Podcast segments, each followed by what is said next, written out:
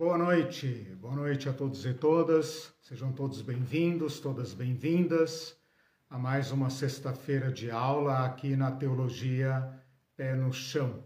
Espero que tenham tido uma boa semana, espero que seja também um bom fim de semana, um merecido descanso para todos e todas, junto com suas, seus amados, seus queridos, e que tudo esteja bem é o desejo do nosso coração aqui, meu e da Irene.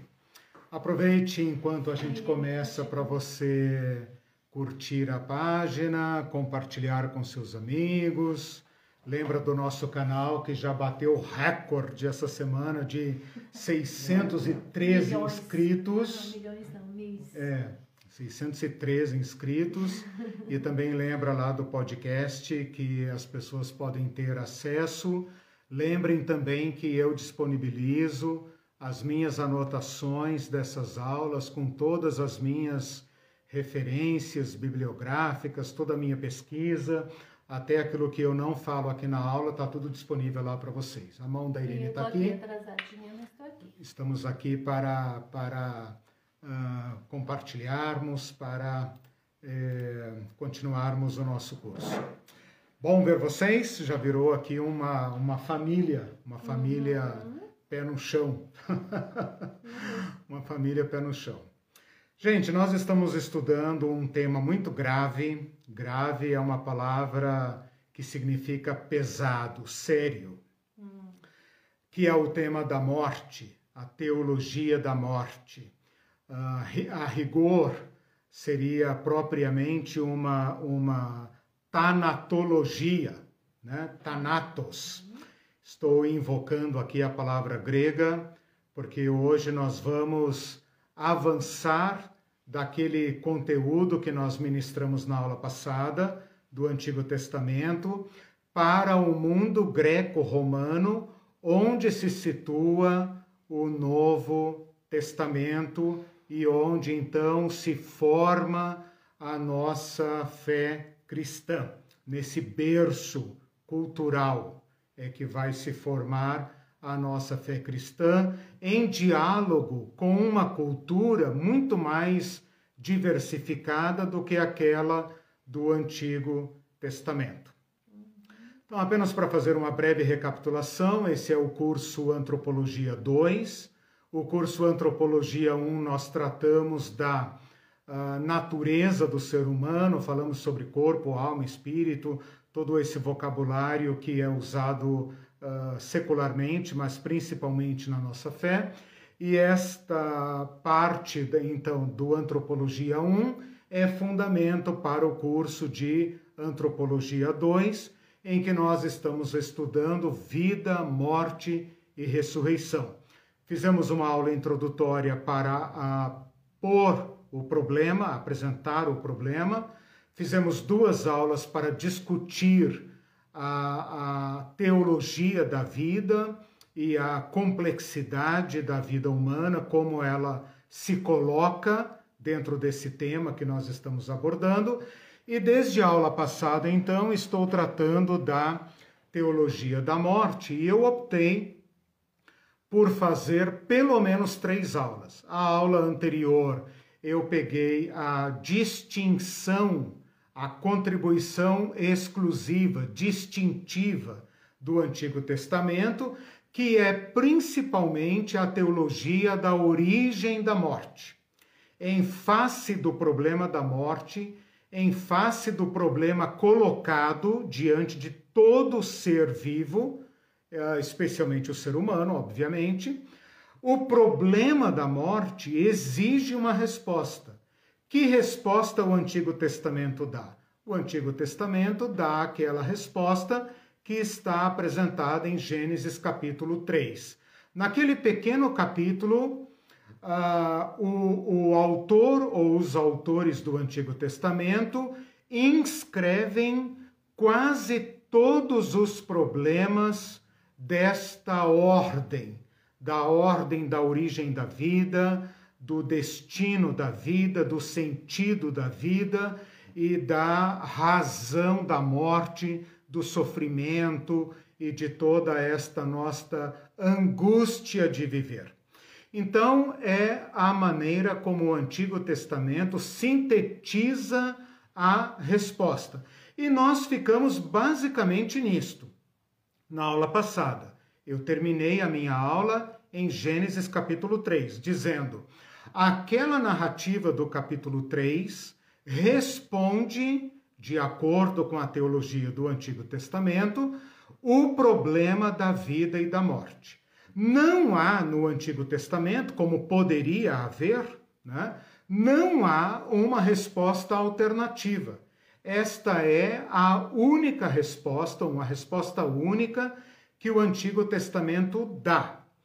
Bom, hoje nós queremos então caminhar para o período interbíblico, uh, pós-exílico interbíblico, que é o final do Antigo Testamento e aquele período no qual a nossa Bíblia protestante uh, não diz nada, né? mas não significa que não haja nada para dizer, por isso eu estou prometendo o curso uh, uh, do, do período interbíblico, que é marcado principalmente por uma maior convivência com outras culturas.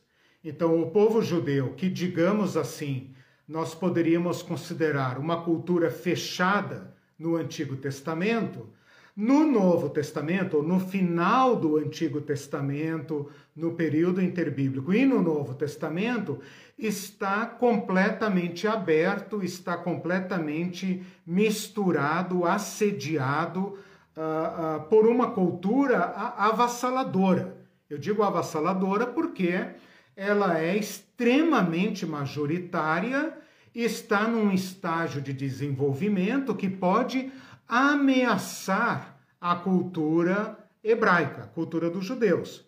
Isso vai provocar uma certa assimilação, vai provocar um diálogo evidente, mas vai provocar também uma resistência. Nós estamos estudando um pouco disso no nosso curso de domingo, uh, da Jesus e a Política. Né?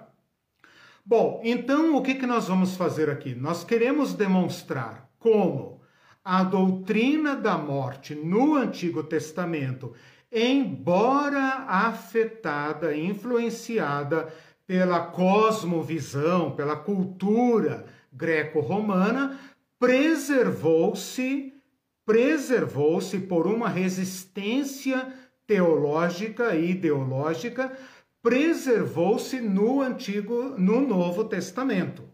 Então, não há solução de continuidade aqui. Né? Ah, os judeus cuidaram para ah, ah, não absorver a teologia, digamos assim, a teologia greco-romana, a teologia da filosofia clássica grega, né?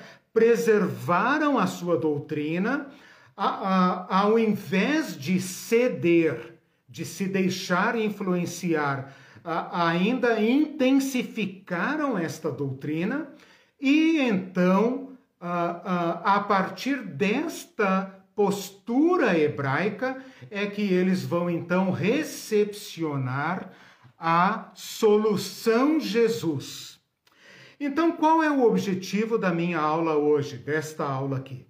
É falar desta evolução cultural, ideológica, uh, uh, etnocêntrica e também teológica do povo judeu com respeito à sua visão da vida e da morte, especificamente da morte, né? sem, então assim, entrando nesse mundo do Novo Testamento, mostrando a teologia judaica em tensão, em diálogo, porém diálogo tenso com os uh, gregos e romanos, né? e contornando a solução Jesus. O que, que significa isso?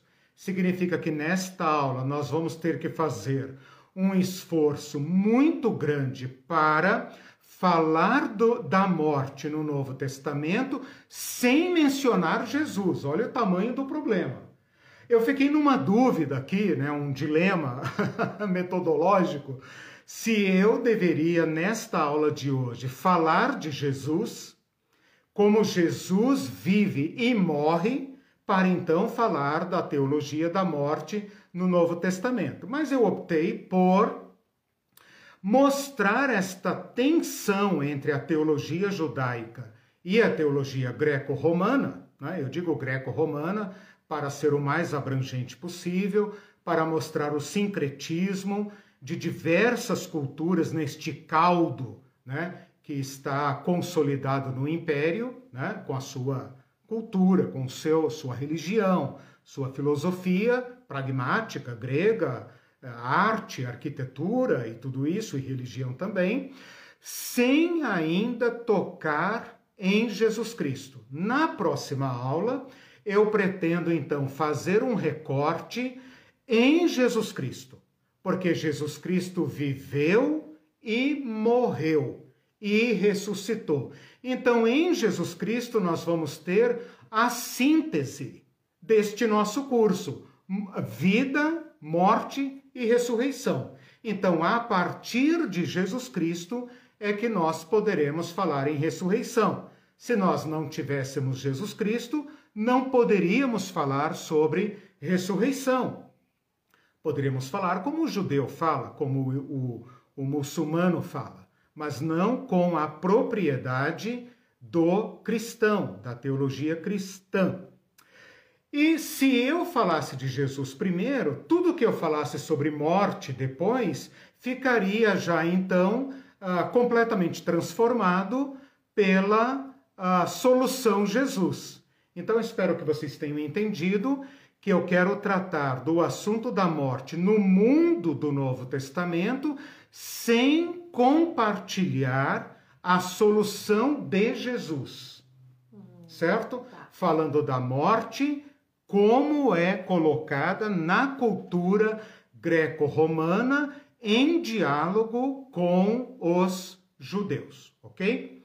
Bom, vamos lá então. O que, que eu quero fazer hoje? Primeiro, uh, fazer aqui uma, um, uma situação do tema uh, uh, do final do Antigo Testamento para o Novo Testamento, apresentar para vocês as palavras gregas que vêm da cultura grega, obviamente, são palavras gregas, que vão entrar no Novo Testamento uh, trazendo consigo a sua bagagem mitológica e filosófica, como aconteceu no caso do inferno, que nós tivemos que estudar, né? veja lá, aquela transição do Sheol para Hades. Nós vamos ter que fazer isso aqui também. E mostrar como, mesmo se apropriando de palavras gregas que carregam um conteúdo é, é, filo, filosófico, mitológico é, é, grego, elas ainda vão conduzir, transmitir, comunicar um conteúdo teológico judeu.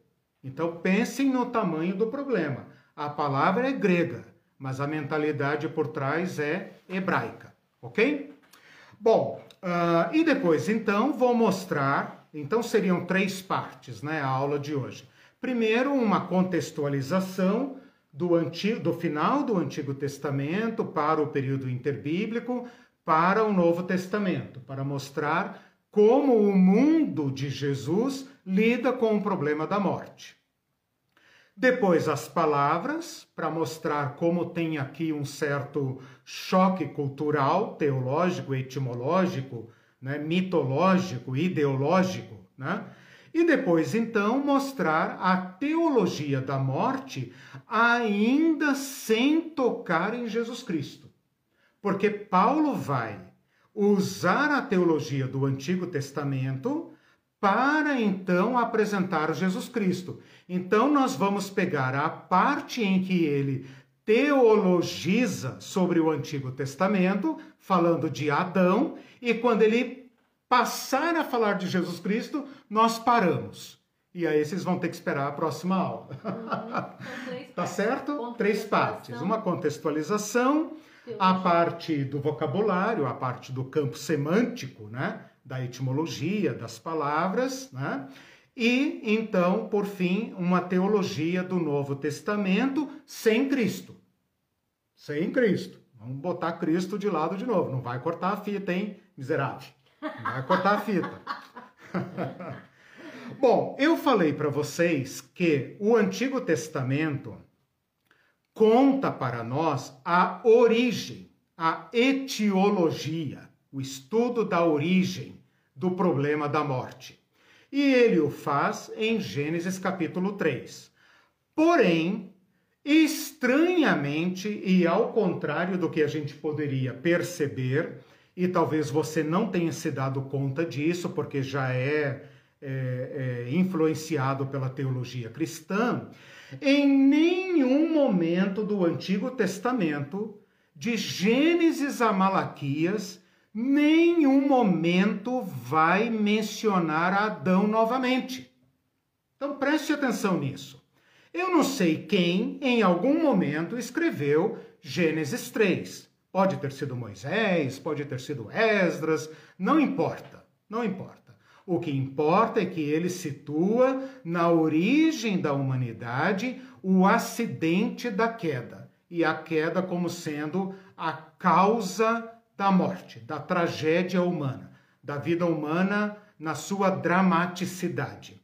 Mas estranhamente, você não vê, apesar de que na aula passada eu falei até de Noé, né?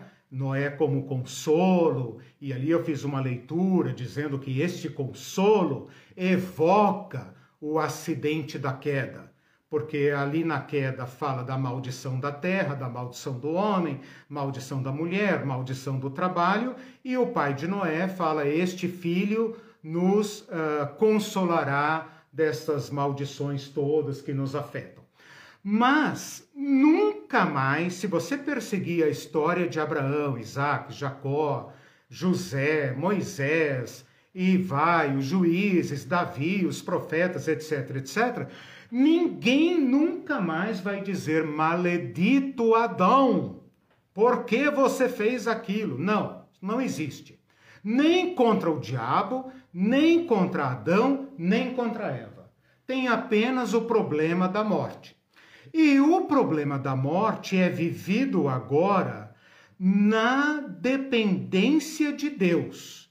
Então, ao longo de todo o Novo, o Antigo Testamento, desculpa, ao longo de todo o Antigo Testamento, nós vamos perceber duas ou três questões importantes. Primeiro, vida boa é a vida longa, vida com saúde, vida com terra fértil, onde há marcas da vida.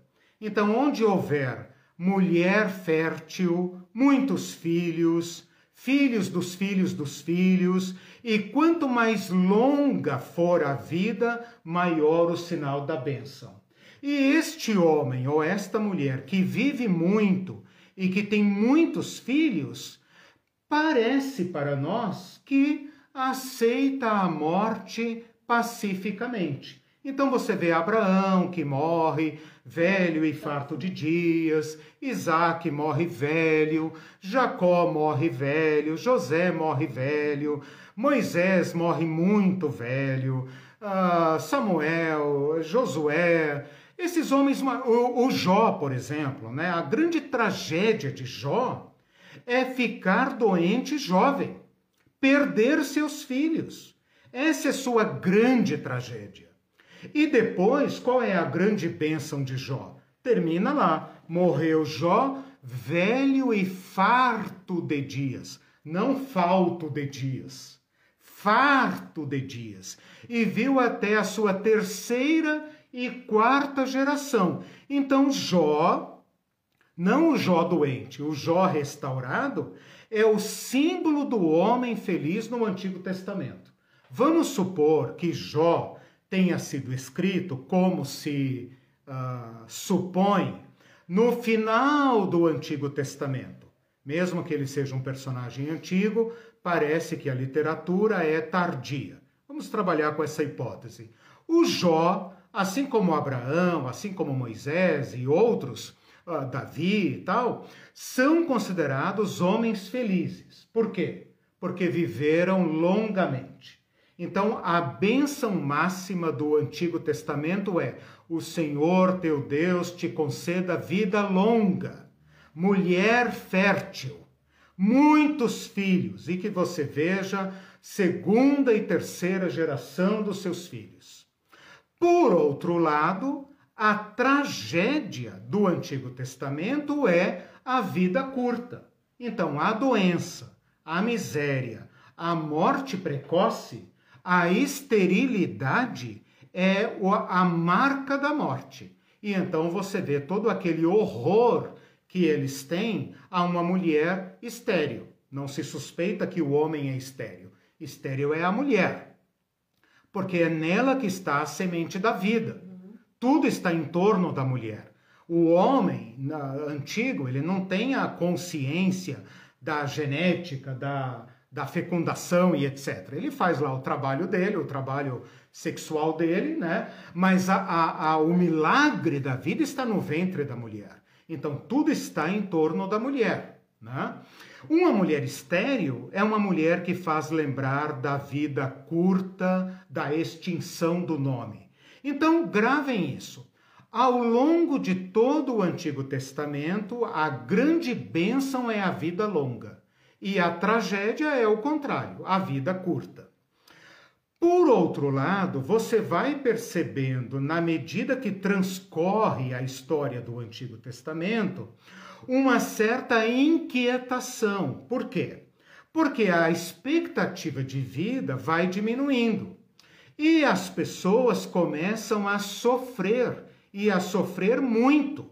E então aquela história da vida longa aquela história do patriarca que entrega sua vida na mão de Iavé, como Moisés, né? que morreu e Iavé o tomou. Essa ideia de Iavé que recebe o seu povo vai ficando uh, crítica. E esta crise da morte precoce, da, da vida sem sentido, como nós vimos em Eclesiastes, vai problematizando o problema da morte, a questão da morte, vai. Problematizando o problema da morte, vai problematizando a morte, o sentido da vida e a morte. E então você vai percebendo em alguns salmos o clamor pela vida, o lamento pela vida. Por exemplo, o Salmo 90, quando Moisés, segundo se supõe, autor do salmo, fala: olha, a nossa vida é canseira. Se a gente passa dos 70, olhe lá, quem vai passar dos 70? Dos 80, então, mas depois disso é canseira. Ó Senhor, então, como devemos viver? Dá-nos sabedoria para viver. Dá-nos sabedoria, porque nós não sabemos como viver. E ele fala ali que a nossa vida é como uma sombra. Então, esta ideia de uma vida importante, criada por Deus, que carrega expectativas de Deus, mas ao mesmo tempo é fugidia, frágil, começa a inquietar a mente do judeu. Ele vai vendo que uh, uh, a maioria do povo não cumpre a lei. Né?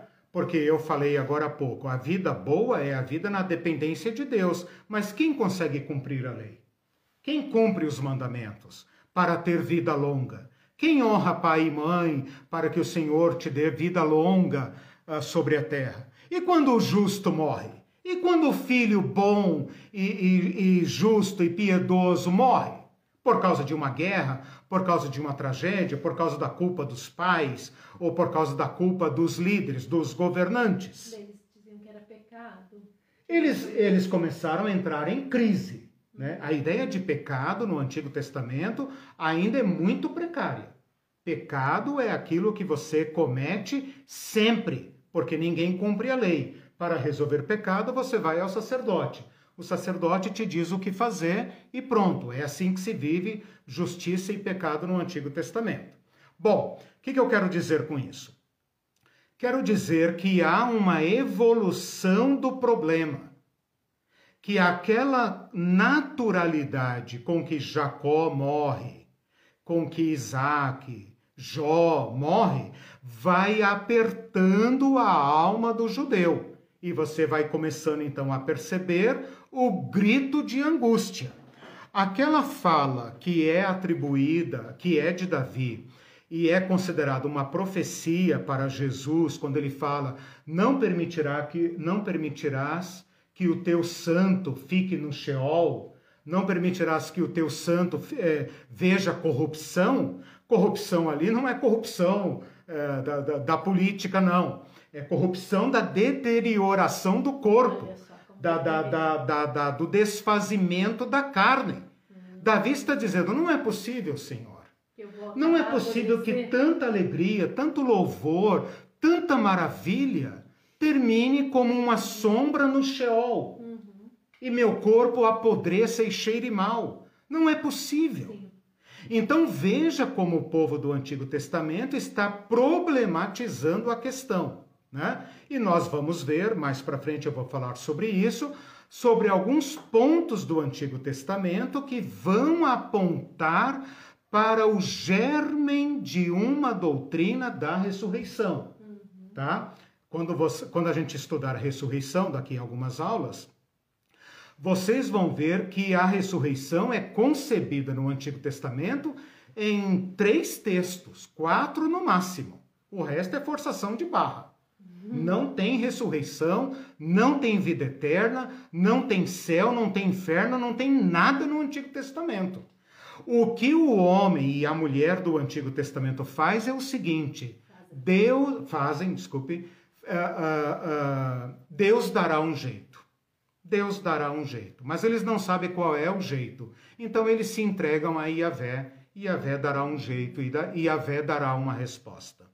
E na medida em que os profetas vão prenunciando o, o, a vinda do reino de Deus, eles vão concebendo a vida longa. Se você ler, por exemplo, o final do livro de uh, Isaías, quando fala de novos céus e nova terra, eles falam: olha, morrer com 100 anos é morrer jovem.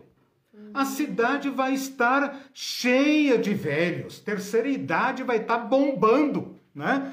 E a molecada vai estar na praça, os jovens vão se casar, não faltará homem né? Não faltará mulher fértil, não faltará. Será aquela, aquele quadro máximo da felicidade. Essa é uma figura do novo céus e nova terra.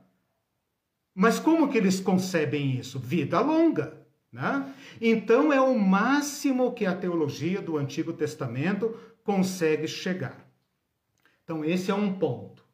O outro ponto que eu quero colocar aqui, que é um rasgo, um corte profundo entre a teologia bíblica e as culturas, é a vedação, proibição terminante de qualquer contato com mortos. Vejam, todos os povos ao redor, e aqui eu estou usando uma generalização, todos os povos ao redor, todos os povos antigos tinham algum tipo de ritual de sepultamento dos mortos e confiavam firmemente na vida após a morte, que não houvesse vida após a morte nem passava pela mente desse povo antigo.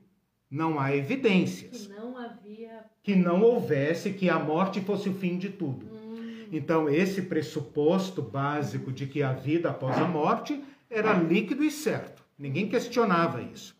Então, é claro que esta crença influenciava o modo como eles se relacionavam com o morto, ah, com o corpo do morto, com o ritual e o trato e o sepultamento e o luto, como também o relacionamento com esses uh, entes mortos. Então é natural que tenha surgido em quase todas as culturas, vou dizer todas, né? grosso modo, é, é, é certo que surgiu em todas essas culturas um certo culto dos mortos, certo? Então, esse culto aos mortos, nas suas mais variadas formas, está presente em quase toda a cultura. Ao redor. A, toda a cultura antiga, ao redor do povo judeu. O povo judeu pensa, vou, vou dar só um exemplo. Pensa na relação de Abraão com o povo da Babilônia. Basta fazer o cruzamento de dados. Pega mais ou menos o ano 2000 a.C., que se supõe tenha sido a época da vida de Abraão, cruza com a cultura suméria, caldeia, babilônica, né, de Hammurabi e tudo mais. Você vai ter ali uma certa noção do culto dos mortos. Né? Cruza os dados do Egito com todo o embalsamamento, toda a técnica de embalsamar e mumificar os mortos. Para quê? Né?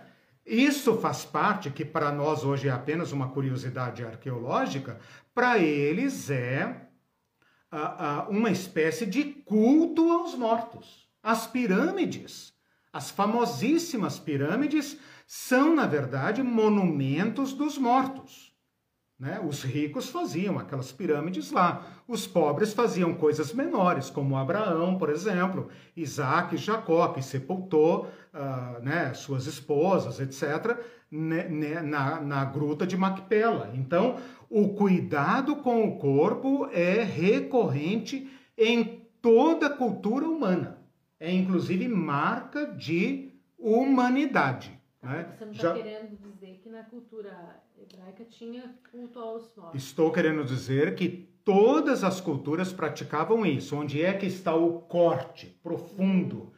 Para os judeus, especialmente depois de Moisés. Se antes havia sincretismo, etc., não, não vem ao caso. Mas a partir de Moisés é terminantemente proibido uh, qualquer contato com o morto, até com o corpo do morto. Aquele que tem contato com o corpo do morto, que prepara o corpo para uh, sepultar, é impuro perante a lei, lei é Levítico. Tem que se purificar, tem que se banhar e será impuro até o pôr do sol. Por que é que os judeus correram para sepultar Jesus antes do pôr do sol? Porque senão eles ficariam imundos para a Páscoa e não poderiam. Né? Então, o contato com o morto é algo tão severo que impurifica, né? impurifica os vivos. Ora, se este contato necessário com o parente morto, o, o, o, o, a pessoa morta, o cadáver, o falecido, já, já torna o vivo impuro, que dirá uma certa cultuação, um certo culto dos mortos. E mais do que isso, que dirá uma necromancia. Então aqui está tudo proibido. Está proibido um trato demorado com cadáver, está proibido um, uma, uma certa veneração dos mortos, não há nenhuma data festiva, nada que se pareça com, por exemplo, o dia de finados que nós temos na cultura ocidental católica. Nada disso existe na cultura judaica, nem memória. Nada disso. Né? Ah, ah, veneração nenhuma e necromancia, então, é crime de morte. A Bíblia diz que se alguém consultasse mortos, essa pessoa deveria ser extirpada da uh, nação judaica. E isso representava ser morto. Se não fosse morto, seria banido. Mas ele estava cortado da aliança. Então, o que, que nós temos aqui? Um mundo, um mundo de contato e de cultura e de religião que envolve o contato e o culto e a necromancia, que é a adivinhação por meio da consulta aos mortos versus uma cultura que está terminantemente proibida de lidar com mortos. Né? O nazireu não podia ter contato com o morto de forma nenhuma. O sumo sacerdote, se não me engano agora, só pela sua esposa ou filha virgem, alguma coisa assim, ele poderia uh, fazer uh, uh, o luto. Por outro parente, não poderia, porque ele é santo e ele não pode se tornar impuro. Então, o rigor da lei aqui é absolutamente severo, ok? Uhum. Com isso, eu espero demonstrar para vocês que esta teologia do Antigo Testamento, que se encaminha então agora para o Novo Testamento, derruba duas teses de três que eu apresentei na aula passada. Eu apresentei a tese de que, ah, deixa eu me achar aqui, de que a morte, peraí, de que a morte é uma entidade, um ser, um Deus, um demônio, um anjo, um espírito. Essa tese está completamente refutada. A morte é um problema do ser humano com Deus. A morte é um evento. É um evento superveniente, ou seja, não é da natureza da criatura de Deus, mas é um decurso da uh, liberdade do ser humano de viver fora do paraíso de Deus. Esta é a teologia do Antigo Testamento. Os crentes caíram nessa bobageira aí, desculpa, né? Hum. Ah, um espírito de morte, Deus está me revelando um espírito de morte, o anjo da morte e tal. Heresia. Não existe na teologia judaica, muito menos na cristã, esta ideia da personificação da morte. Em todas as culturas, é claro que eu estou generalizando, né? Não precisa dizer para mim, ah, lá na Austrália foi descoberto uma tribo que não sei o que. Tá, tudo bem mas estou usando uma generalização. Em todas as culturas, a morte é representada como uma divindade, como um espírito, um Deus. Se ele é bom ou mal, etc., aí depende da cultura.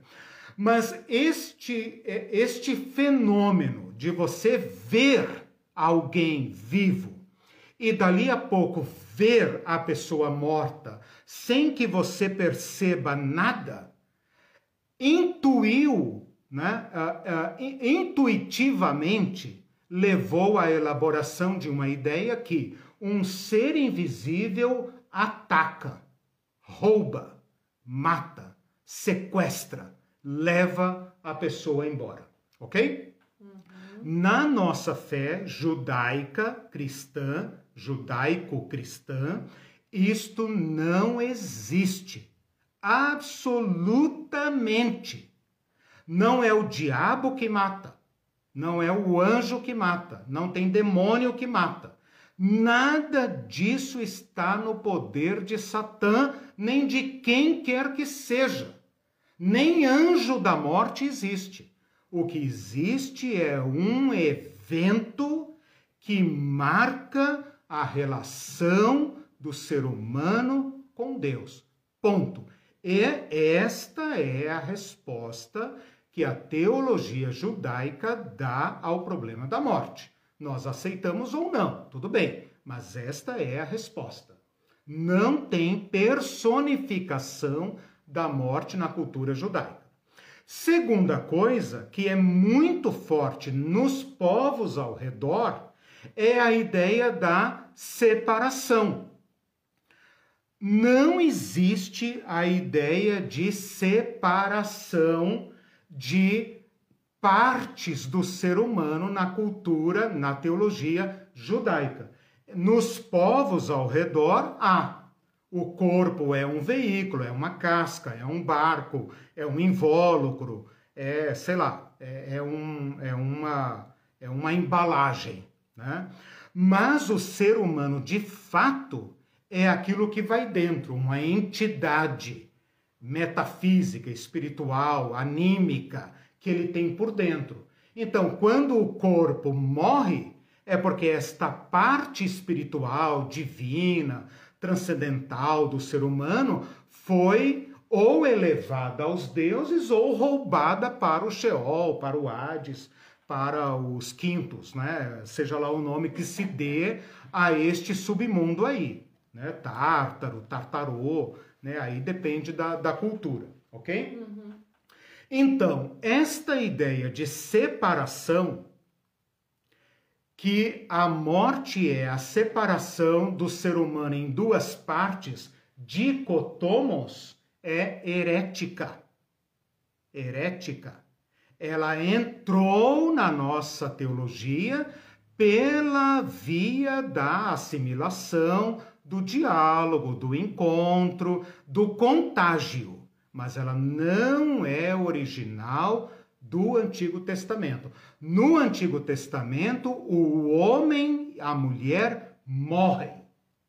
Nas culturas ao redor, o corpo morre, mas o espírito é imortal.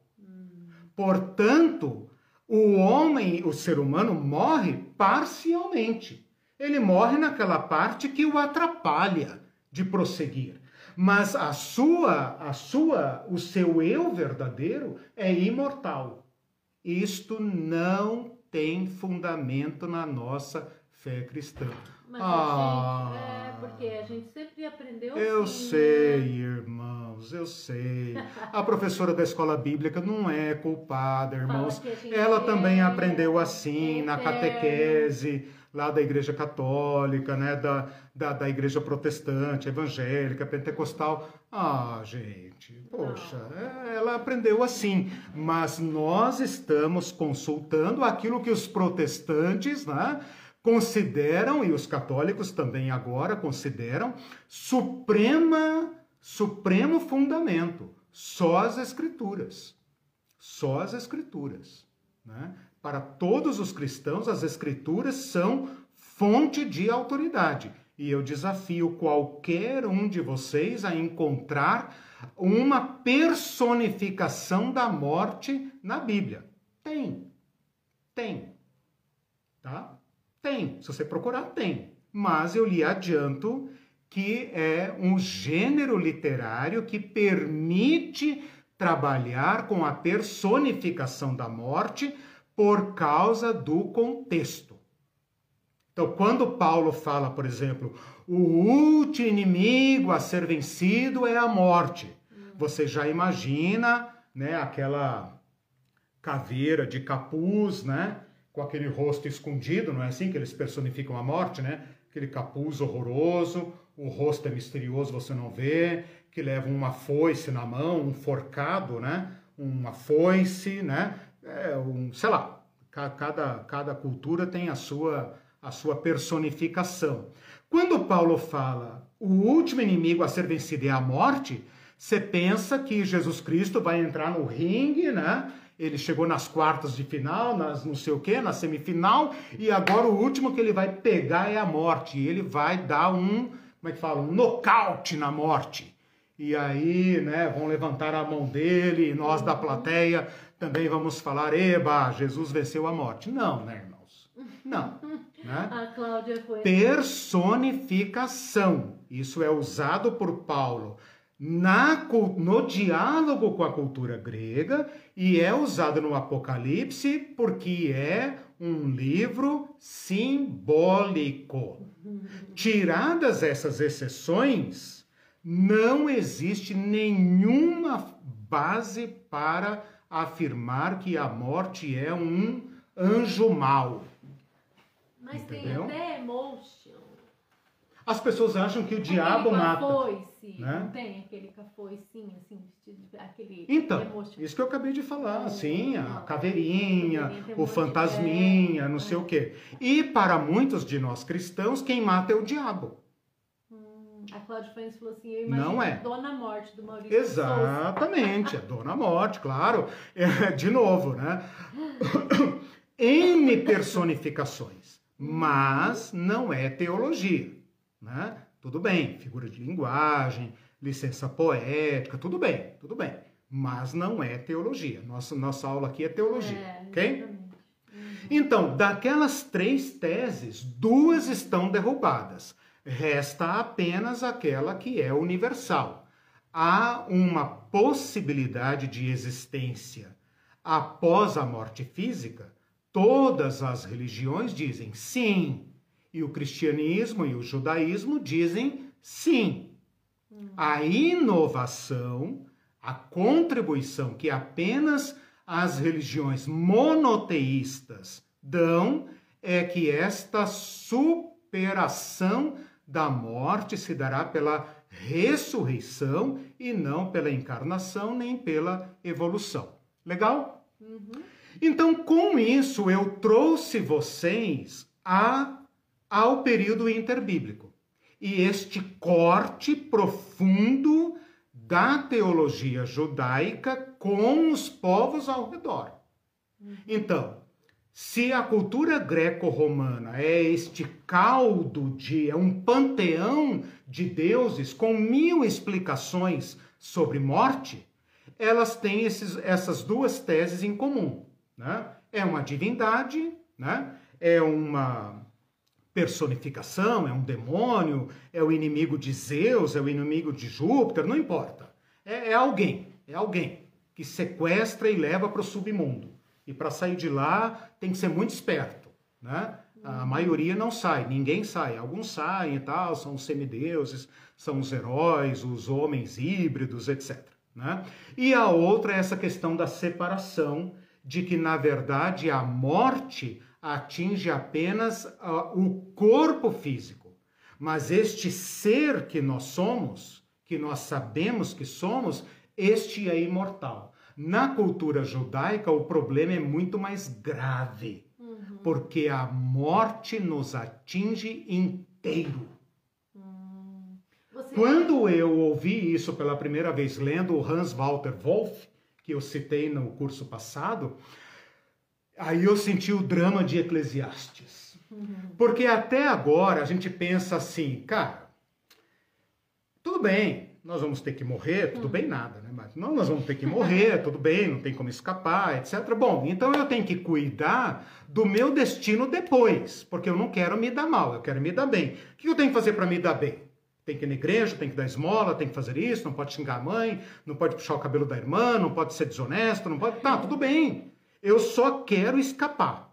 Né? Eu quero escapar do fogo. É isso que eu quero. Eu não quero passar no purgatório, eu não quero. Eu quero. Eu quero ser elite do outro lado. Né?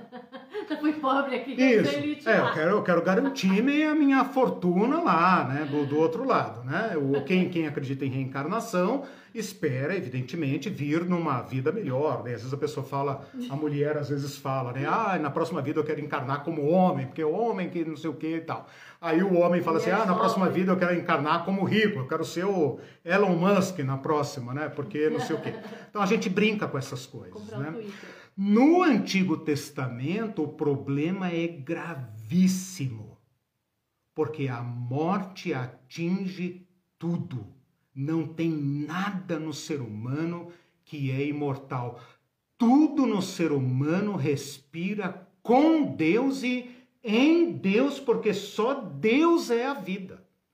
E fora de Deus resta a vida da morte, a vida na morte. E isso já é teologia do Novo Testamento. Porque o Novo Testamento considera os vivos mortos. Não sei se você já reparou. Quando Paulo fala assim, aqui já estou entrando no Novo Testamento. Quando Paulo fala assim, nós estávamos mortos. Nós vivíamos mortos. Nós estávamos mortos. Jesus fala assim: quem crê em mim passou da morte para a vida. Agora vocês vivem. Aquilo não era vida, aquilo é, é morte. Então, o escopo da morte na teologia judaica e cristã é muito mais grave. Nós não temos vida em nós mesmos, nossa vida é dependente, é vida de criatura, é nossa criaturidade que nos faz ser vivos e vivos como somos. E a morte nos atinge inteiro. A Bíblia não fala em imortalidade, nunca. Nunca fala em imortalidade. Imortalidade é uma heresia, estou usando aqui a palavra heresia, né, no sentido comum e tal, é uma heresia da, dos, da, das religiões antigas. Você acha que isso entrou na. Pelo diálogo, pela Quando convivência com. Bom, não entrou no mundo antigo. Então, aí que nós. Ah, veja, você tocou num ponto que está no, no X da questão. Nós estamos agora, lembra que eu falei da contextualização, né? É. Nós estamos agora exatamente no ponto em que aquela cultura judaica fechada, né, entra em contato violento com a cultura greco-romana. Vem daí. Aí... Entendeu? Ah, okay. E aí eles vão dialogar com persas, eles vão dialogar com árabes, eles vão dialogar com caldeu, vão dialogar com o Egito, vão dialogar com a Babilônia, vai dialogar com, com a Turquia, com a Grécia, com, com os latinos, com todo mundo. Uhum com todo mundo. Sim. E aí tem a assimilação. O uhum. que, que, é a assimilação? A, a, a, entrada de novos conceitos no, no, no corpus teológico uh, judaico. Uhum. Aqueles caras que vão tentar dialogar, que vão tentar. Se vocês lerem, por exemplo, né? Leiam, façam isso. Leiam, por exemplo, o livro de Eclesiástico livro de sabedoria, especialmente o livro de Eclesiástico. O livro de Eclesiástico é um exemplo uh, excelente do diálogo da sabedoria hebraica com a filosofia grega. E ali você já percebe por que, que nós protestantes não aceitamos esse livro, apesar da sua beleza, da sua riqueza. Por que, que nós não aceitamos? Porque ali já se percebe a presença da filosofia grega, que que, que, que atribui ao corpo uma natureza rudimentar descartável, né? E eleva o espírito humano como sendo imortal. E isso é fruto do encontro com a filosofia grega. Uhum. E nós não aceitamos, né? Nós estamos né? na outra vertente, uhum. a vertente judaica fundamentalista que vai erguer todos os muros para não permitir a, o sincretismo uhum. da fé judaica com a filosofia grega. Uhum. Okay. Quando que esse encontro vai se dar para nós cristãos? Depois de Cristo. Aí nós podemos dialogar. Né? Mas antes disso, nós estamos junto com aqueles judeus que frequenta a sinagoga, que guarda os mandamentos, que espera o Messias, que espera o reino de Deus, que não fez abertura para a filosofia grega. Conhece, como Paulo conhece, mas não absorve. Conhece no sentido, digamos, é, proselitista, mas não absorve. Tanto que Paulo é um cidadão romano criado na cultura farisaica fundamentalista, né? Uhum. estritamente rigorosa, cumprimento da lei. Né? E é neste uh, filão judeu que vai se dar o encontro com a fé cristã, com esses fariseus. Os fariseus são aqueles que vão uh, dialogar com Jesus Cristo e é a partir daí que vai surgir a fé cristã. Então, respondendo à tua pergunta, quando que estas uh, crenças entram no nosso, uh, na nossa teologia em duas etapas. Na etapa judaica, no período do exílio, é, interbíblico e tudo mais. Uhum. E para nós cristãos, no encontro com a filosofia grega, né? e na oficialização do cristianismo como religião oficial, em que nós tivemos que absorver a, a religião greco-romana. Uhum. Né?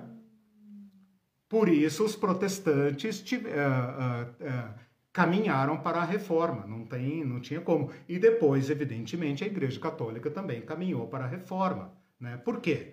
porque esses elementos precisam ser revisados. Né? Então, mas os teólogos não revisaram isso ao longo da Dá história? trabalho. Dá trabalho. Dá trabalho. Esse é o problema, dá não, porque a trabalho. minha pergunta é por que até hoje nós cremos nisso? Porque foi esse ano. Porque é a foi resposta esse ano que eu fácil. descobri que a gente não era eterno. É a resposta Com fácil. os cursos do Sim, céu e inferno. essa é a resposta e talvez fácil. a maioria que está nos Claro. assistindo. Resposta fácil.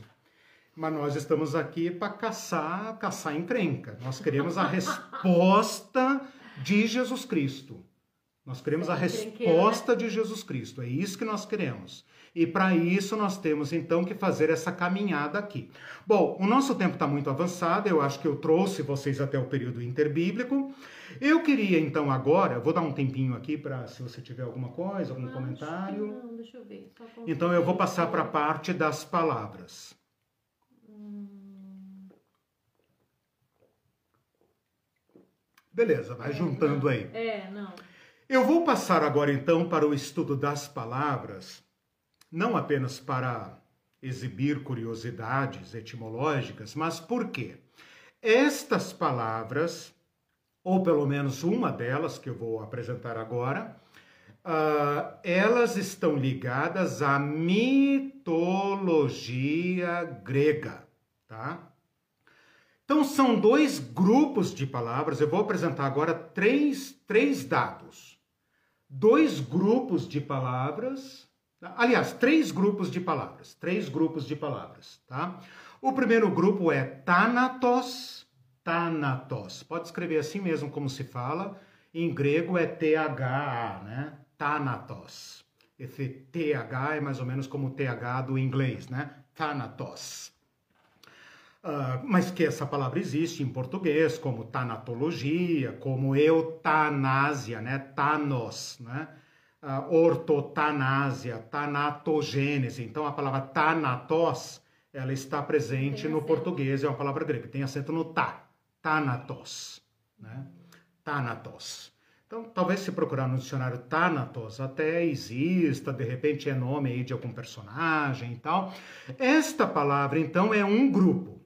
O outro grupo é a palavra necros, necros, que também está presente nos nossos idiomas modernos, claramente ah, incluindo o português, mas espanhol, inglês, etc., né? A gente conhece a palavra necrose, né? Ah, necrologia, necrotério, ah, necropolítica, né? Necropolítica, como o ah, conflito com biopolítica, né? Do, do, como é que chama lá? Esqueci o nome do, do filósofo, da biopolítica. Ah, bom, então esses dois grupos de palavra e o terceiro grupo é o grupo dos eufemismos, que nos dá uma informação importante. Qual informação importante? A morte ainda se apresenta ao, ao ser humano como um problema ao qual nós não queremos nominar. E por isso nós usamos eufemismos.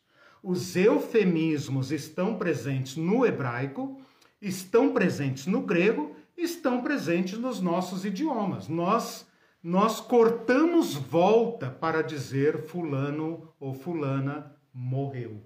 Ai, não... É duro dizer, é duro dizer isto. Então nós ah, atenuamos o significado, nós contornamos Faleceu, o é significado. mais suave. Exato. Então, segura aí.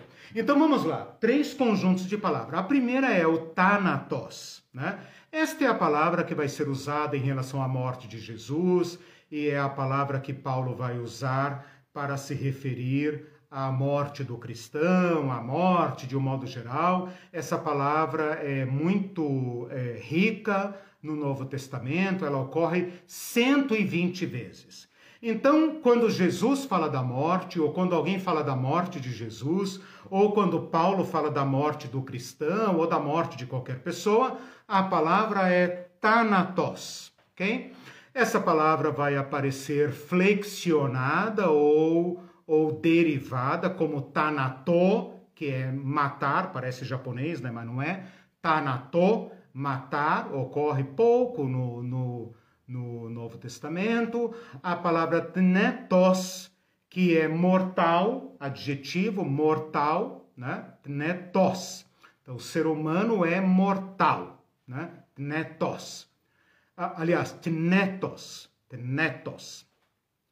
Um outro verbo composto que é apotnesco, que é morrer, aparece também bastante no Novo Testamento. Uh, tnesco, então é apó, tnesco e tnesco. Este, esta diferença do apó, que aparece, por exemplo, em Apocalipse, né? Uh, é uma preposição que significa tirar. Então dá a ideia que aquele que morre é tirado do nosso meio, é separado, uh, rompe. Né? Então a morte se apresenta para, para as pessoas, né? Para as pessoas que nós vemos morrer ou com as quais nós convivemos ou convivíamos, como uma retirada. Eu lembro da minha mãe, né? Na, na noite em que sepultamos o meu pai, né? Que ela falou: Meu Deus, estava aqui. Né? Meu pai ficou muito tempo doente, ficou alguns anos acamado, e ela sendo quase que a esposa cuidadora né? e enfermeira e tudo mais. Né? E ela falou: Meu Deus, estava aqui, agora onde está? Né? Então, essa ideia do apó, né? tirar. Então, às vezes o verbo aparece com tnesco ou apotnesco, que é, é, é morrer saindo. Né? Aquele que morreu saiu, não se vê mais. Né? Saiu dos nossos olhos, saiu da nossa convivência, saiu dos nossos laços, nossos queridos, né? que se foram e essa ruptura, então, está presente aqui no verbo. E a palavra atanásia, que nós conhecemos aí, né, nomes antigos, atanásio, né, é o A de negação, porque o A faz negação em grego, atanásio, que você já intui o que significa. Imortal. Uhum. Eutanásia não tem na Bíblia, é a boa morte. Uhum. Eutanásia. É, é Atanásia é não morrer. Uhum. Que no, no Novo Testamento só é dito uma vez em relação a Deus e é dito por Paulo em relação ao ser humano na no reino de Deus escatológico. Então percebam, esta palavra atanásia ocorre apenas três vezes no Novo Testamento, uma em relação a Deus, ao Rei eterno e imortal, que nós cantamos, que é uma palavra inapropriada para Deus. É uma palavra tirada da mitologia grega, porque os deuses dos gregos não morrem. Nossa, até isso. Mas o nosso Deus não tem nada a ver com a morte, então nós não precisamos falar de Deus como imortal e imortal é uma palavra negativa. Né? Os deuses dos gregos, que são criados a partir da imaginação dos homens, os homens são mortais. Qual é a diferença entre o homem e o Deus? Nós morremos, eles não, eles não morrem. E aliás, eles são infelizes porque não morrem. Porque a vida deles é chata. E por isso eles têm que infernizar a vida dos homens. Então, é, é a palavra imortal é uma palavra completamente inapropriada para o Deus de Jesus. A palavra usada para o Deus de Jesus é eterno, que é completamente diferente. Olha só. Né? Mas Paulo, no diálogo com os gregos, usa a palavra imortal. E depois ele usa a palavra para o, o ser humano ressuscitado, então ele usa a palavra imortalidade mas também como empréstimo, né? em contraste com a morte. Ele está falando da morte, está falando da ressurreição, então ele fala da imortalidade. Mas imortal lá não é o espírito, não é a alma. É o ser humano ressuscitado, com corpo e tudo. Então, ou o ser humano é mortal inteiro, ou ele é imortal inteiro, não tem partes. Uhum daí fala que só o espírito que vai. Exatamente, exatamente. Nós temos uma crença inadequada, segundo a qual nosso corpo é mortal, vai para a terra, pode fazer o que quiser com ele. Tem crente que fala: ah, depois que eu morrer, pode fazer o que quiser, pode não sei o quê, tô nem aí, morrer por Jesus, pode fazer o que quiser, não tem problema. O espírito é eterno e vai direto e reto para Deus, como é. dizem os poloneses aqui no Paraná, né? direto e reto para Deus. É. Não, meu amigo. O ser humano é mortal. E é profundamente mortal. E é totalmente mortal. E Deus lhe dará vida. E esta vida será em abundância. Será a vida toda. Tudo aquilo que a morte tocou e destruiu, a, a ressurreição de Jesus Cristo restaurará. Essa é uma tese dos pais apostólicos. Né? tudo aquilo que Cristo assumiu, ele restaura. Ora, se ele assumiu o corpo, então ele restaura o corpo. Se ele tinha espírito humano, então ele restaura o espírito humano. Se ele, se ele tinha alma humana, então ele restaura a alma humana. Se ele não tinha corpo, então ele não tem como restaurar nosso corpo. Mas se ele morreu com corpo humano, então nós fomos restaurados em Cristo Jesus. Por isso que eu não quero falar de Cristo hoje. Porque Cristo é a solução. Né? Eu preciso primeiro colocar tá aqui o problema. Tá? tá? Vamos rapidamente para a palavra necros. Necros é a palavra que nós sabemos perfeitamente, está presente na nossa língua, é a palavra para morto. Né? Morto. Então vai ter o verbo necro, que é matar, né, sinônimo né, do, do, do tanato, necrosis, que é o substantivo morte, que nós usamos hoje como necrose, né, algo que morre, é. né, uhum. necrose, né, necrosou, isso, morreu, né? exatamente, né? necrosou, né, os médicos aí uhum. sabem muito bem, usam muito essa linguagem da necroses, né, ah, então é uma palavra grega que significa, é um substantivo que significa morte, né, o morrer, né, necroses. Mas ela vai aparecer apenas duas vezes no Novo Testamento e num sentido é, que não tem a ver com morte. Por exemplo, quando fala do corpo amortecido de Abraão e de Sara, usa a palavra necroses, ou seja, os órgãos sexuais e a capacidade de fertilidade daquele casal idoso estava necrosado né? necrosado em grego. Entenda bem, né? necrosado em grego. Em português, não. Em português ele era impotente e ela já estava na menopausa. Né? E aí está o grande milagre da vida que se manifesta naquele corpo já uh, incapacitado para a fecundação, uhum. para a, a, multiplicação. Ok? Vou rapidamente para as palavras eufemísticas e você vai perceber agora ah, como nós também atenuamos a, a, a comunicação da morte. E isso está presente no Antigo Testamento, está presente no Novo Testamento, e você vai perceber claramente que nós, uh, cristãos ou cristianizados, né, herdamos esta, este vocabulário, mas né, se alguém tiver contato com outra cultura, etc., vai perceber que eles também por causa deste uh, drama da morte, por causa da, da angústia da morte, denuncia pelo seu vocabulário a tentativa de contornar a dor do uh, perder, a uhum. dor da ruptura. Da então, por exemplo, descanso. Nós falamos até hoje, ai, descansou, descansou né? É estava tão doente, era tão idoso e tal, descansou. A gente fica até consolado. Ora, a Bíblia fala do entrar no descanso.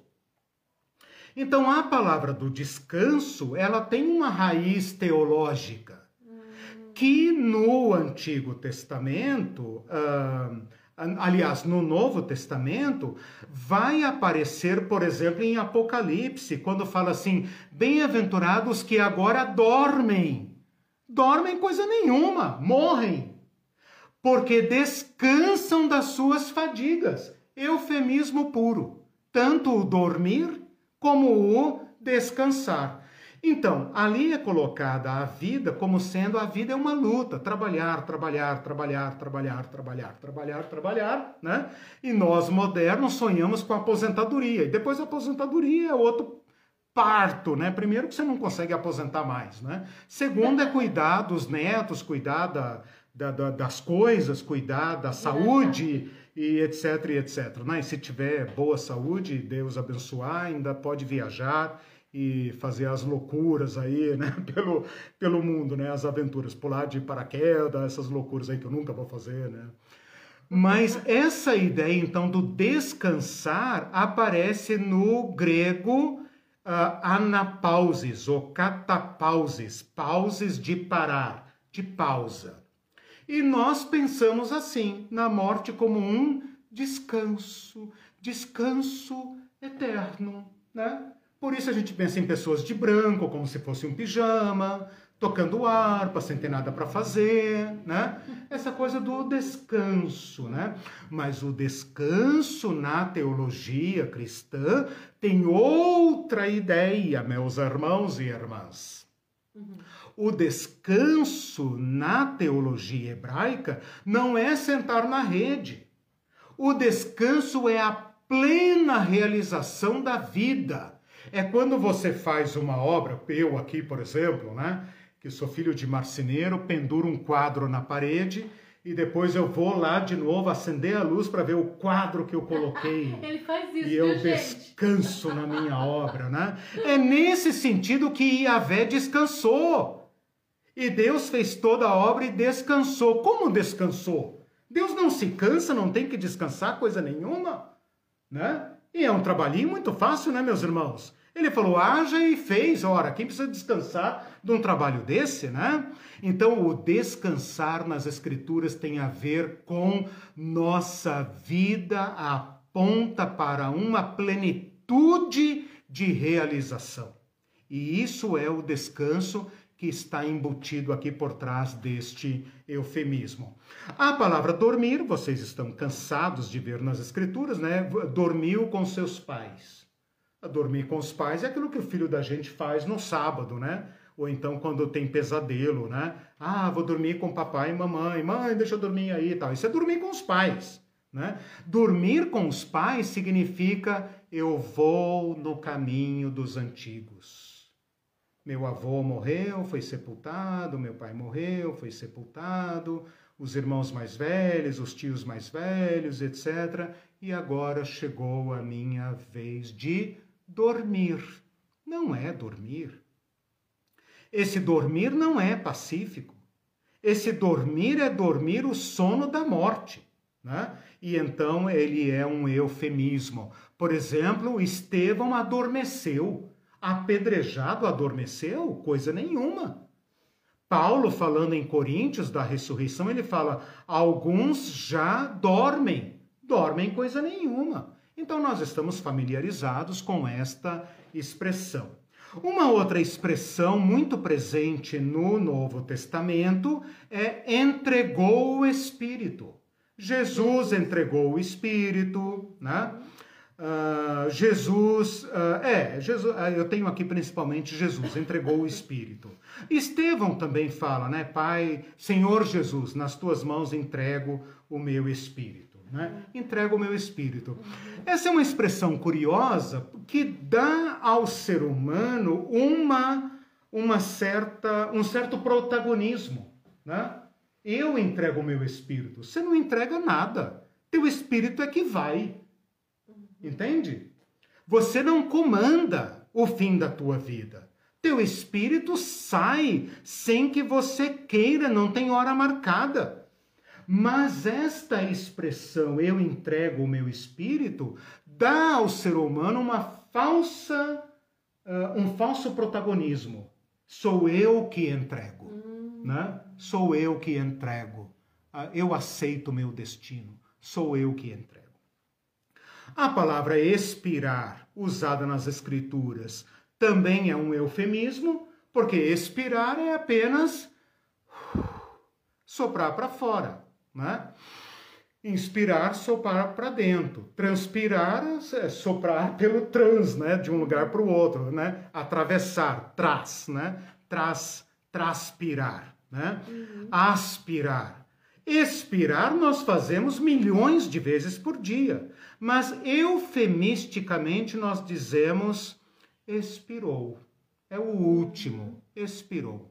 Jesus dando um grande brado, ecpneu expirou. Né? né? Isso. Último suspiro, exatamente. Uma outra palavra que eu queria colocar aqui é o perecer, o perder-se. Perecer. Jesus fala, o Evangelho fala, né? Aquele que não pereça, perder a vida, perecer a espada, tirar a vida, né? Ah, destruir, no grego sempre é a palavra apolume, apolume, que significa, traduzido em português, perecer ou perder-se. Ora, ninguém se perde, né? Ninguém se perde. Mas fala desta angústia de passar e não saber o caminho. E, e como é? Como é do outro lado? Essa, esse mistério da morte que me assalta permanentemente, que me interroga e que me faz ter medo de estar do outro lado e não saber o caminho e perder-me, né? ou perecer, ou não merecer um destino adequado à minha expectativa. Então, estas palavras denunciam no seu uso a, o eufemismo. Nós também usamos, né? A Irene falou aqui é, é, falecer, uhum. descansou, se foi, passou, né? Passamento. Passou melhor, assim. é, é, passou dessa para melhor, mas às vezes no, no, no, português formal a gente fala o passamento do fulano, né? Lamento a sua perda, né? Você perdeu, né? Perdeu a mãe, perdeu o pai, perdeu, né? Perdeu. São maneiras que nós usamos de ocultar o, o horror do que se nos depara. Uhum. Né? Então, essas palavras eu queria mostrar aqui para vocês. Queria terminar, né?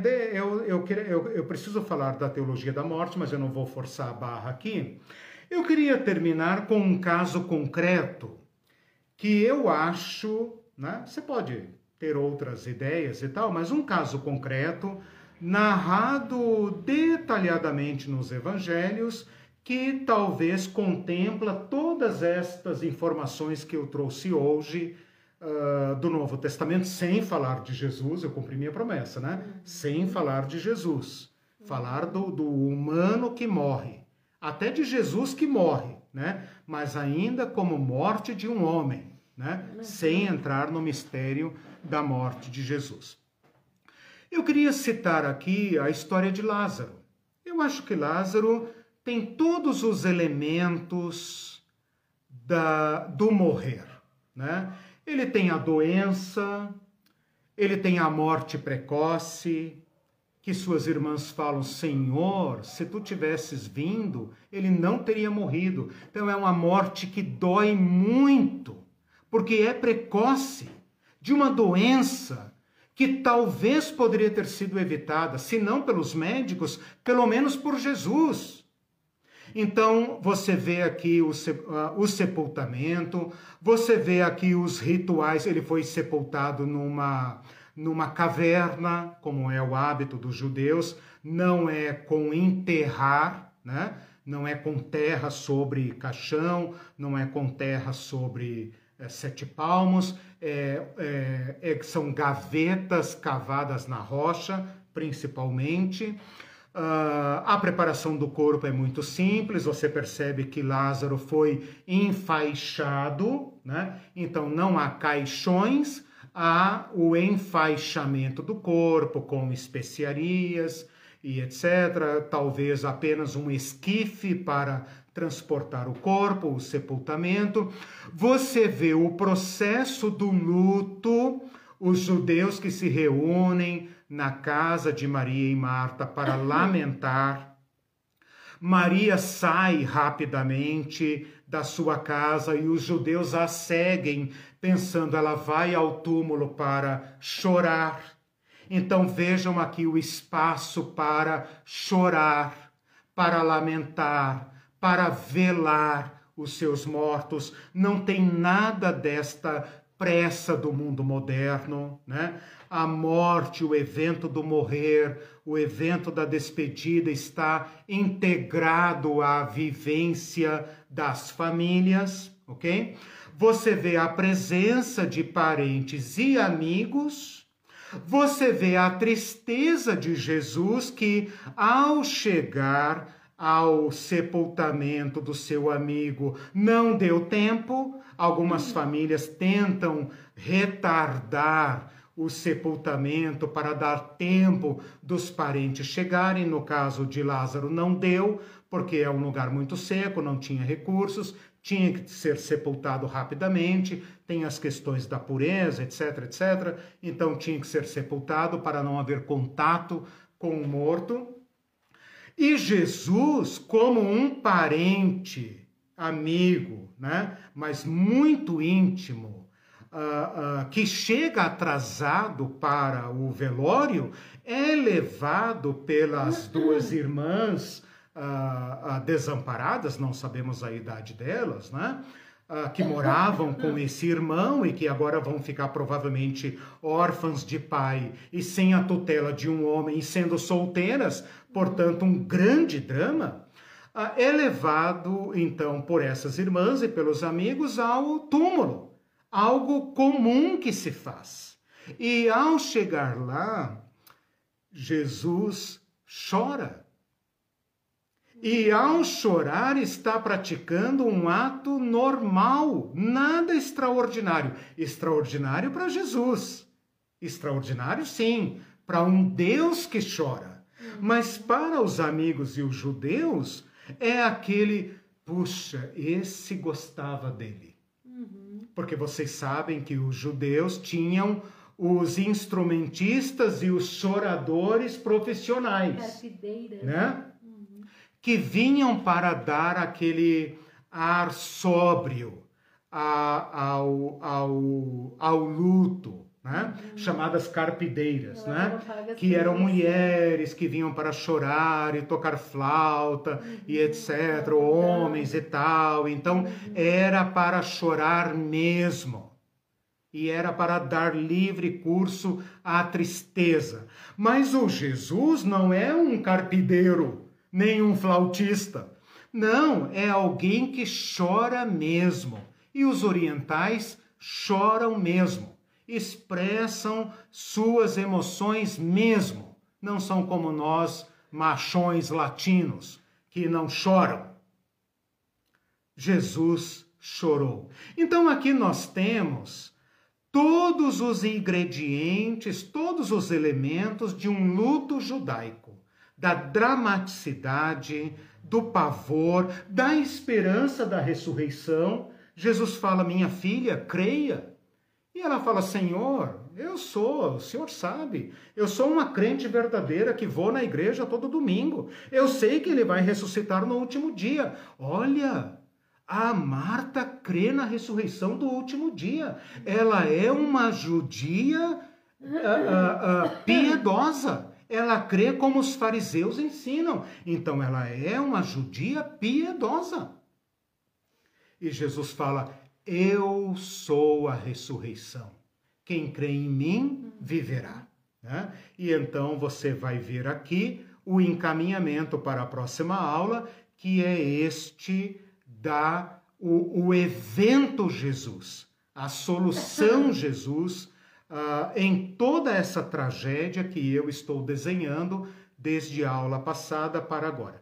Queria terminar aqui muito rapidamente, eu vou retomar isso uh, mais para frente, uh, não na próxima aula, que eu quero falar especificamente de Jesus, mas uh, depois da próxima aula, então, que Paulo vai, olha só, vou arrematar com uma informação que eu dei lá no início da aula. Hum. Eu comecei a aula dizendo o seguinte: Mesmo que Gênesis 3 tenha nos dado a resposta padrão para o problema da morte, esta teologia ficou lá em formato germinal. Ou seja, ninguém nunca desenvolveu essa teologia. Ninguém. Nem o nome de Adão e Eva nem aparecem no Antigo Testamento. É como se eles tivessem sido esquecidos. Pode ser que uma ou outra vez apareça. Nunca mais ninguém fala nossa mãe Eva, nosso pai Adão. Chispa. Silêncio total.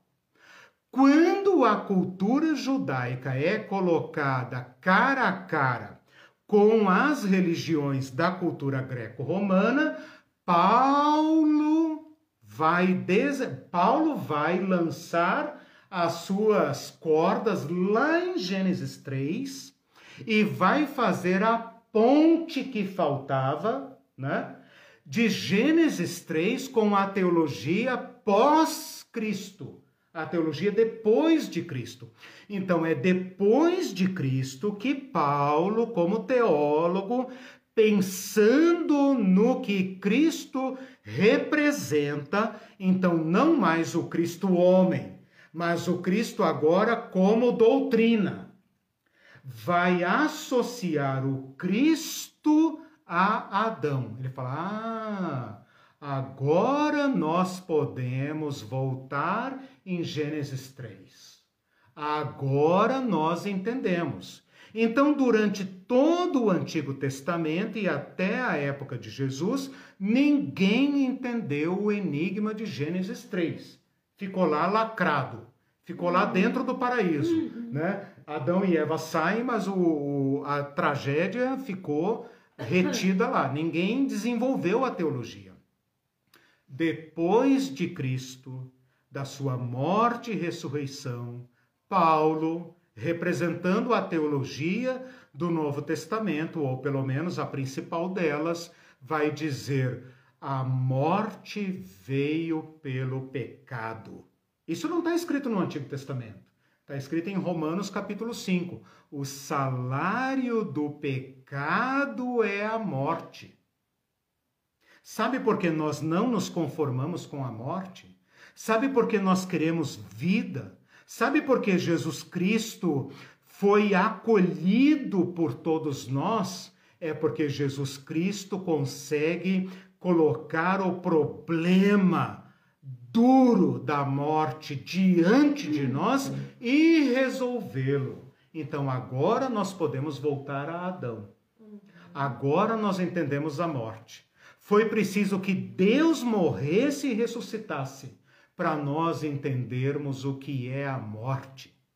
Agora, em face da vida que Cristo nos dá, em face da comunhão com a vida eterna, nós podemos entender Adão e Eva. Então, é em Romanos 5 que vai fazer uma ponte com Gênesis 3 e vai dizer: Ah, Adão, agora eu entendi o que, que você fez. Agora eu entendi o que, que você fez. Porque agora nós entendemos o que Cristo fez. Então agora nós podemos dizer: ah, Cristo é vida. Agora nós podemos entender. Agora nós podemos entender que aquilo que nós chamamos, chamávamos vida é morte. Como diz Heidegger, né? nós somos um ser para a morte. Não tem como tirar a morte da frente dos nossos olhos. Nós nascemos para morrer. Então, a vida biológica, a vida bios, lembra que eu falei disso? A vida bios e a vida zoe. A vida bios é uma vida que morre. Desde que o bebezinho chora ao nascer, começa o processo de morte. Né? É o ciclo vital. É isso. Né? É isso. É uma vida para a morte. A vida é um ser para a morte. Ponto. Filosofia do século XX, Heidegger, né? E os demais existencialistas e tal. Não tem. É, é o ciclo, né? É a rodinha do hamster, né? Vai e volta, vai e volta. O máximo que você pode fazer é passar pela reencarnação, ampliar o círculo, mas não sai do círculo, não sai do círculo. Né?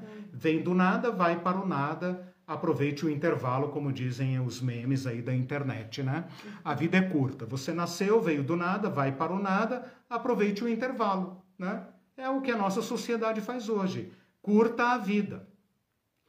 Jesus coloca o bode na sala. E a, ao viver e morrer, ele nos ensina o que é vida, o que é morte. Por isso ele é o centro da nossa fé e por isso sua vida, sua morte, suas palavras e sua ressurreição são a coluna central da nossa fé. Se tirar isso, nós somos como qualquer povo, como qualquer religião, como qualquer filosofia que vai da, da, da alienação total ao desespero total, sem, sem, uh, sem placebo.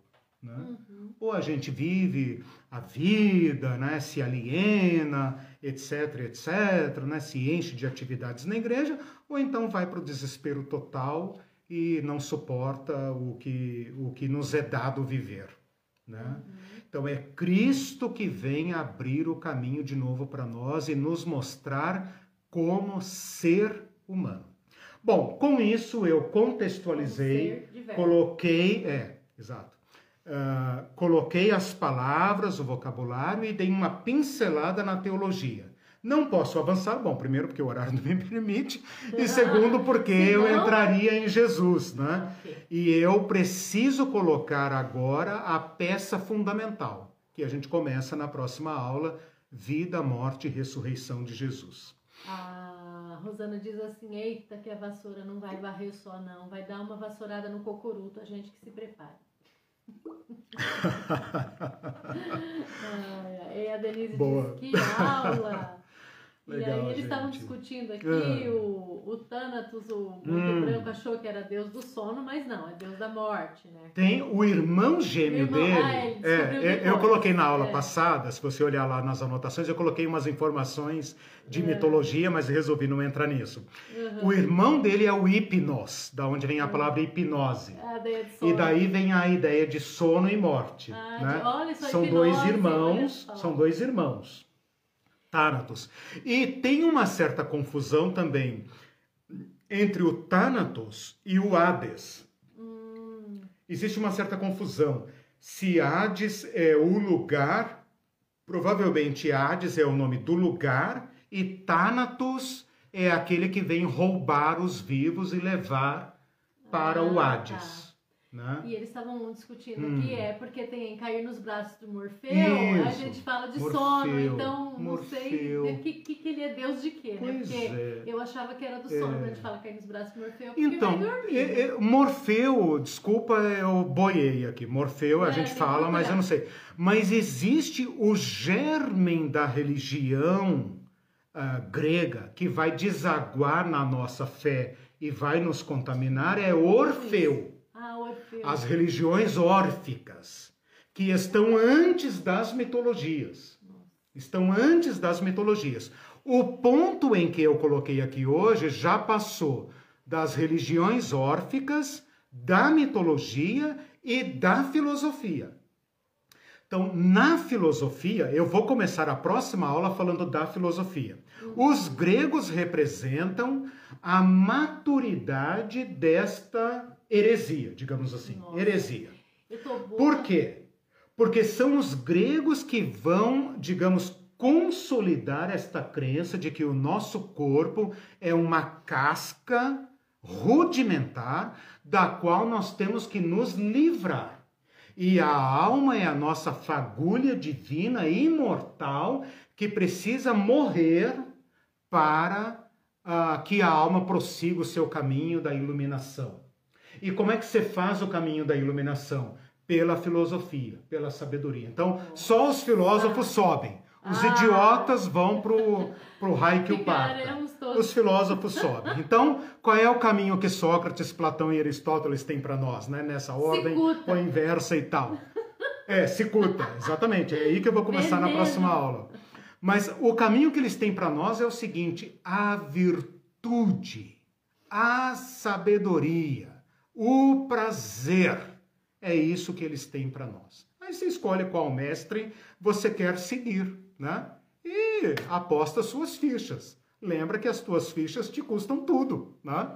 Então nós temos que ver se a resposta dada ao problema da morte está à altura do problema. E esta é a questão, né? uhum. né? Eu coloquei uma frase aqui no final da minha aula, quer ver? Deixa eu ler ela aqui antes que eu esqueça, deixa eu ver. É, uh, Santayana, se não me engano, é um teólogo, eu não me lembro o primeiro nome dele, é um teólogo latino-americano. Ele fala assim: uma boa maneira de testar o calibre de uma filosofia é perguntar o que ela pensa sobre a morte. Se ela tiver uma resposta sobre a morte, beleza. Se não tiver, cara, ah, não vamos perder tempo. O problema que eu quero solução é, é, a morte. Não é. Não quero problema, não quero solução para outros problemas.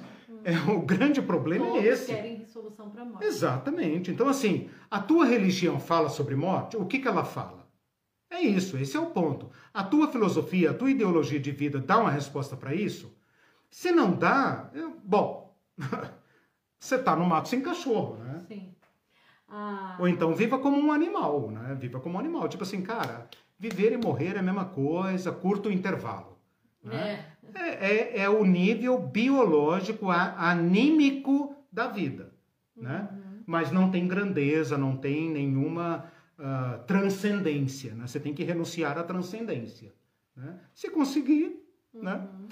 Eu não consigo. Então, por isso que eu estou aqui metendo o pau na, nas pedras aqui, né? Metendo a picareta nas pedras para achar caminhos aqui. É, o, últimos comentários, a Cláudia Fuentes falou, hum. é porque eles estavam discutindo se era ah, Tânato, se era ah, sim, Hipnos, ela falou tá. assim, essas últimas noites eu durmo tão pesado que a diferença não deve ser tão Ela sempre quer disso. Cláudia né? tem um humor maravilhoso. Tem. A, ah, a, Denise completou, dormir é bom e é a única hora que a gente esquece os problemas, as dívidas e as encrencas. É, é, é. As roupas que deram é, errado, né? Quando a, a Denise, vida, quando a vida é muito dura, o ser humano deseja a morte mesmo. Uhum. Né? Ah, o ser humano deseja, né? o suicídio, por exemplo. Né? A vida se torna insuportável. Então, quando o maior bem se torna em mal, que mal pode ser pior do que uma vida trágica? Né?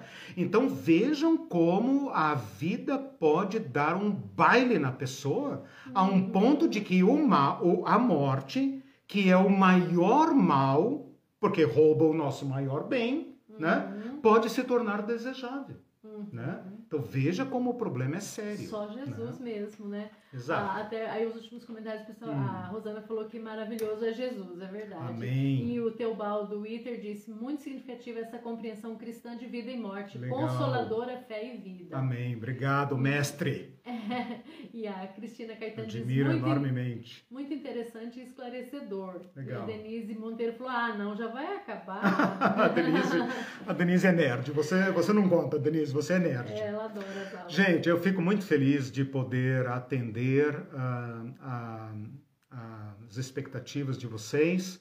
Estamos caminhando para o final. Lembrem-se do canal, lembrem-se da página, lembrem-se da aula domingo. E olha, irmãos, eu eu eu entendo, né, que ao colocar o problema sem sem amenizar, nós daremos um valor supremo a Jesus Cristo. Eu acho que a nossa esperança vai brilhar como o sol do meio-dia diante dos nossos olhos. E que talvez a nossa dormência, a nossa alienação, torne o Cristo para nós, quem sabe, cansativo, sem sentido, uma alternativa. Né? Mas, eh, de acordo com essa frase aqui do Santayana, o, o cristianismo responde à pergunta. Ele não foge da pergunta. Né? O seu próprio Deus morre. E é a partir daqui que nós queremos, então, retomar na próxima aula. Os comentários, não fala mais nada. Não, não fala mais nada. É, que, a Vou até Tati, beber água. Tatiana, que benção voltar a assistir essas aulas maravilhosas. O José Carlos falou um negócio bacana. Voltar deve ser o Silvio, então, que está aí. Ah, é o Silvio. Ah, ele falou o Silvio. É, Isso. É, porque a Tatiana não Bem-vindo, irmão. Bem-vindo. É o Forte marido, abraço. não é a esposa. A esposa está sempre aqui. É. É, o José Carlos disse assim: professor Eliseu resgatou o espírito de professor que eu fiz e exerci. Amém. Obrigado. Ele sempre exerceu. Muito Legal, obrigado. Né? Muito obrigado. E a Namar disse assim: muito interessante essa interpretação. São tantas interpretações para manipular que tem Isso. muitos por aí perdidos. Graças a Deus Isso. por essas elucidações. Amém. Gilberto diz: Eliseu, muito obrigado por tantas informações que têm aberto a minha mente e meu entendimento. E a Graças a Rosana, Deus. ansiosa pelas próximas aulas. Amém. E eu, meu comentário. meu Deus, quanta influência da mitologia grega na nossa fé. Tô horrorizada. Muita, Pronto. muita. Tchau, Tchau, gente. Uma boa, um bom fim de semana. Até domingo a gente se vê. Tchau, tchau. Tchau, gente. Beijo.